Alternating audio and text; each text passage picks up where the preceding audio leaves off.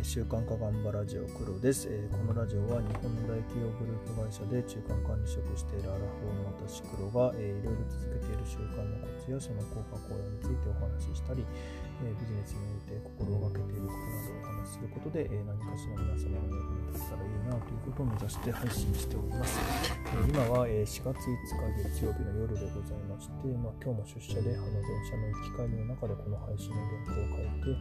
えーと発信できるところになりましたというところで、えー、まずあのいつもの私の習慣の継続状況報告なんですけども今日はあの嬉しい報告になりますあの筋トレがですねあの90日連続達成しました。はい。あの本当に嬉しい。あのヒートっていうあの HIIT というか、ね書いて、まあ、ハイインテンシブインターバルトレーニングという、まあ、高強度トレーニングというやつをやっています。であの回につき4分ということでですね、まあ、時間結構短時間でやれるんですけども、まあ、その中で心拍数私今最大、えー、190まで上げたりなんかという形で、まあ、かなり高負荷トレーニングを、えー、やってます。でこれをほぼ毎日、えー、とやることができました。いや本当嬉しいです。で実際ですねあの体引き締まってきていてですね体重も1月の始めた時に比べてまあ、5キロぐらい落ちていて、まあ、週間本当に始めてよかったなというふうに思ってますで、実際筋トレやると、えー、高揚感とか達成感とか、えー、結構幸せホルモン出まくってるっていうところもあって、えー、結構自分の、えー、感情というかメンタルというところにいい感じに効いてるな体重記録も88日連続、えー、と記録をしていて、まあ、の体重72キロは、昨日か一昨日お話しした時は71キロみたいなお話ししてましたけども、まあ、72キロに戻ってしまっていました。まあ、あのせっかくですね、昨日20キロの往復サイクルにしたんですけども、まあ、帰りにちょっと甘いもの食べちゃったりもしてて、まあ、それは戻るわな、なんていうふうに思いますが、まあ、後悔はしません。はい、頑張りましたんで。あと本日ですね、あのこの音声配信も3月1日から始めて、あの30回目になりました。いやこれもですね、なるべく毎日と決めて3月1日から始めてるんですけども、まあ、収録ペースでやってこれてるんだなというふうに思っていて、まあ、こちらも嬉しいし、まあ、皆様に聞いていただけたり、いいねもらったりしているおかげで継続できてるなというふうに思っています。本当に、えーと、励みになります。ありがとうございます。というところですね、本日はその30日、90日と節目が2つも続いてるというところもあって、えーと、久々なん久々って言っちゃダメなのかもしれないですけど、中間の話をしたいと思います。まあ、繰り返し言っててあのもう聞き飽きたよって感じかもしれないんですけども、1月から、いろいろ取り組みを始めて3ヶ月が経過して、まあ、途中で増やしながら、えー、習慣増やしながらやってるわけなんですけれども本当調子いいなっていうふうに思ってます。で昨日もお話ししましたけど、まあ、自己肯定感達成感を手軽に味わうことができるしあといろいろなことへのフットワークは本当軽くなったような気もします。あともともと軽い方だったんですけども最近えー、気持ち的には羽が生えたような気持ちで、えー、と自由っていうことを、えー、と味わってるななんていうふうに思ってます。まあ、スタイフ聞いたり、まあ、スタンド FM 聞いたり、えー、とあとご自身でされてるような方っていうのは意識が高い方が多いと思うので、私に今更何か言われてもっていうところあるかもしれませんが、まあ、やっぱり、えー、良い習慣を持ってそれを続けるっていうのは良いこと尽くしだと思います。習慣が10割という本でも、人生は習慣でできていると言っても過言ではないようなことを言っていたというふうに思いますが、本当にその通りだと思っていて、まあ、良い習慣によって人生がより好転してきてるなというふうに感じています。一方でですね、習慣の阻害っていうものもあるというふうに思っていて、まあ、あのこれまたあの先日あの3月3ヶ月の壁、あと4月の壁っていう話をしましたけども、今年4月は阻害要因が多く発生する月だなというふうに思っていて、あの警戒しておく必要があるというふうに感じてます。で、まあ、事実、あの習慣化支援アプリのですね、ミンチャレで、えー、私、あのこのミンチャレ本当に今や愛用しまくっていて、もう感謝感謝なんですけれども、1月から体重記録を一緒につけていたチームメンバーがですね、4月直前直後ぐらいに私以外全員脱落するというちょっと悲しいことがありました。で理由は分からなくてですね、まあ、忙しくなったのかもしれないし、結果が出なくて嫌になったかもしれないな、なんていうふうに。で、その、えっと、先日のお話、えっと、配信の時にも少しお話ししましたけど、やっぱりこの3ヶ月の壁、4期と4月の壁っていうのがあるというふうに思っていて、あの、私も、えー、今でこそ、まあ、筋トレ、と複数の習慣目標を持ったり、まあ、えー、その中でも、えー、最低目標、最大目標を持つようにするっていうことで、まあ、とにかく継続をするっていうのを、えーと、工夫しながらやれてるななんていうふうに思ってます。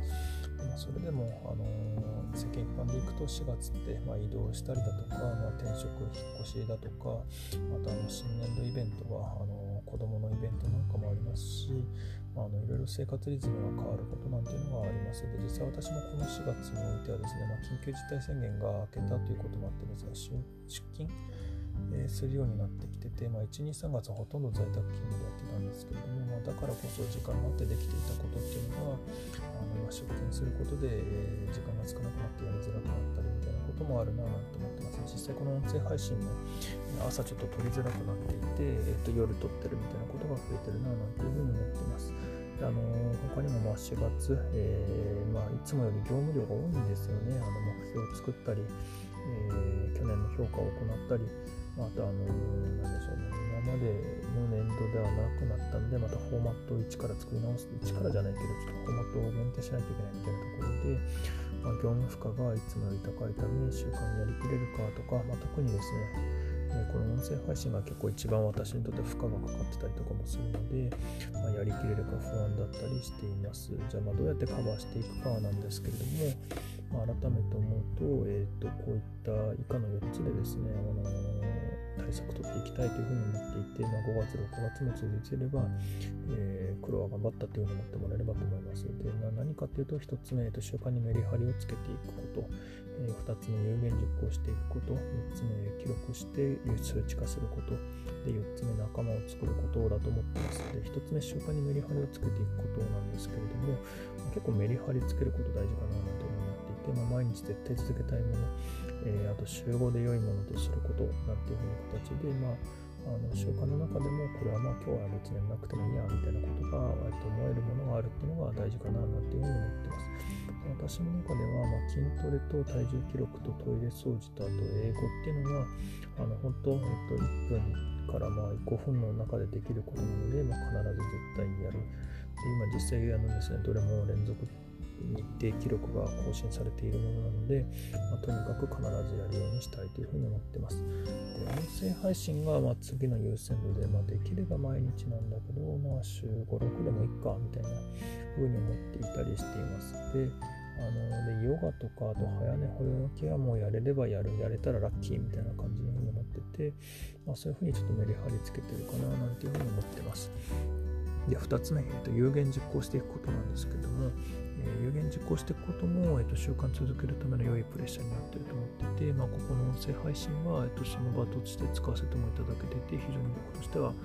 えー、ありがたい場だなというふうに思っています。一方でですね、過去ですね、Twitter とかで俺今日もやった、今日もやったみたいな風に言ってて、あの言うことで満足しちゃったこともあったんで、結構ですね、周りに言うっていうのは、えっ、と、うまくいくときいかないときがあるように思っています。で、ただ私、あのこの音声配信をの中で、えー、と報告を入れるようにしてますけど、まあ、その報告の中で、えー、習慣が続いてるっていうことを、えー、とやっぱり皆さんに報告したいし、まあ、それが、えー、なんでしょうね、この習慣が続くことっていうのを自分の一つの強みにしていきたいというふうに思っているため、今回は、えっ、と、有言実行していくことっていうのをプラスに働かせていけるよう頑張っていきたいというふうに思ってます。で、あと記録して、えっと、3つ目ですね、記録して数値化すること。まあ、これいつも言ってるやつなんですけれども、私、あの、ミンチャレとドットハビットっていうあのサービスで習慣の回数を記録していて、あと、体重についてはですね、Bluetooth 連動の体重計を使ってて、まあ、その付属のスマホアプリでですね、あの体重計に乗るだけで、えー、自動で記録がつくようになってます。と筋トレするときはですね、Apple Watch を起動して、えー、心拍数も計測するようにしていて、あのまあ、心拍数が180を超えるぐらいの負荷をかけてるられるかけられているかみたいなことを一つの目安にしてて取り組んだりもしてます。で日記も日々つけてて、まあ、音声配信もえー、こうやって回数も数えてるし、あと皆さんもそうだと思うんですけど、まあ、視聴状況やいいね状況なんかも見ていたりしています。で、このような取り組みを行っていくことで、まあ、自分の成果をいろんな形で見える化して、まあ、成果が出ていることを実感して、モチベーションを保ってるっていうふうに思っています。最後4つ目、仲間を作ること。あのまあ、これまた繰り返しですけど、あのやっぱりミンチャレが非常に良くてですね、あのお互いに習慣を行った時に励まし合うようにすることで、え習慣継続できているように思っています。あの誰かが設定したらいいねってあの励ますし、褒めるし、自分が達成した時にもいっぱい励ましたり褒めてもらえる。まあ、ただそれだけで連帯感が出てきてて、あの今日もやんなきゃっていう責任感が出てきているように思ってますで、まあ、それがちょっとプレッシャーに感じることもあるかもですけど、まあ、それをいい風に作っていくってことがいいかななんていうふうに思っています。本当にミチュラは本当にいいサービスで、あのの1月から使い始めてますけど、非常にあの継続を助けてもらえてるなというふうに思ってます。でこちらの音声配信についての配信を一緒にやろうというチームをですね、私の方に立ち上げて人集まるかなと思ったら結構ですね、今集まってちゃんと5人集まってるんですよね。で、